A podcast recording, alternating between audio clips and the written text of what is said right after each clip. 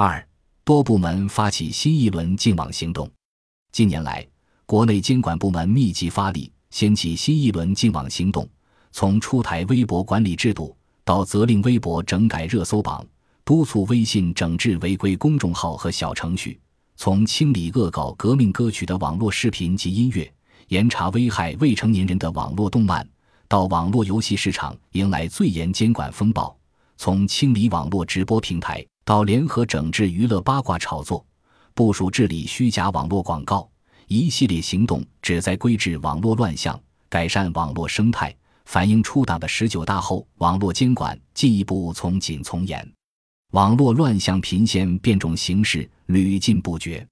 例如，一些新闻网络平台大量充斥着炒作明星绯闻和娱乐八卦等低俗内容；一些网络视频平台大量充斥着打着儿童早教旗号却充满色情、虐待、暴力色彩的儿童邪典片；不少恶搞历史经典的视频和音乐频频出现，涉嫌色情。赌博、暴力的网络游戏比比皆是，借助微商、微信小程序、网络广告等形式的网络售价和传销更是大行其道。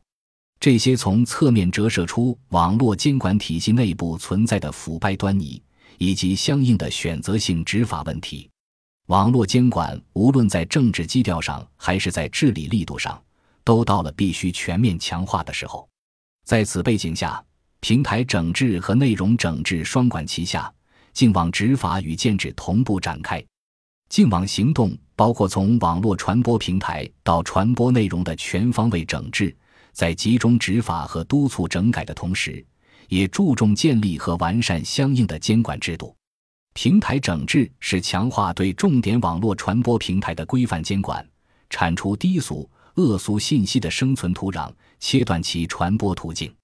二零一八年二月，国家网信办公布《微博客信息服务管理规定》，专门就微博客服务提供者主体责任、真实身份信息认证、分级分类管理、辟谣机制、行业自律、社会监督及行政管理等作出十八条细致规定。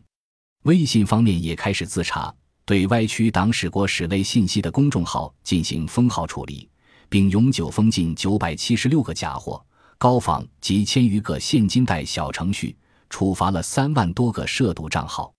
内容整治是在传播内容上加以干预，重点筛查触犯政治法律底线、破坏公序良俗的意识形态内容、文娱产品和商业活动。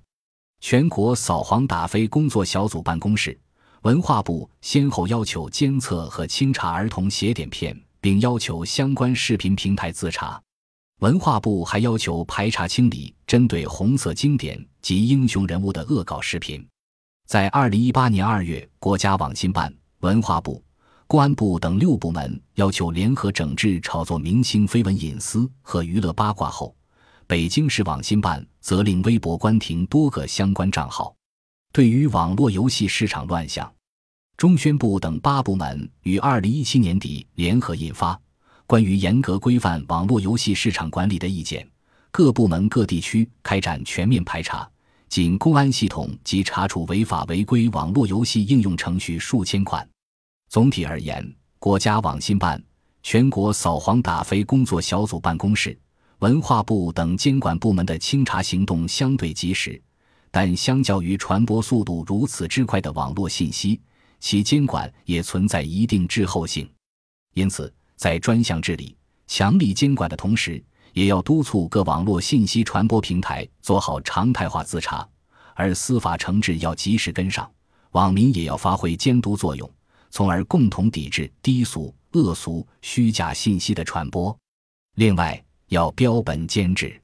例如恶搞红色经典的背后是泛滥的历史虚无主义。解决问题的关键还是要引导民众重拾对历史的认同感和敬畏之心，同时也要尽早出台明确何为恶搞以及相应惩处机制的法规或政策指引，从而在避免泛娱乐化解构红色传统和保护民众言论自由之间形成良性平衡。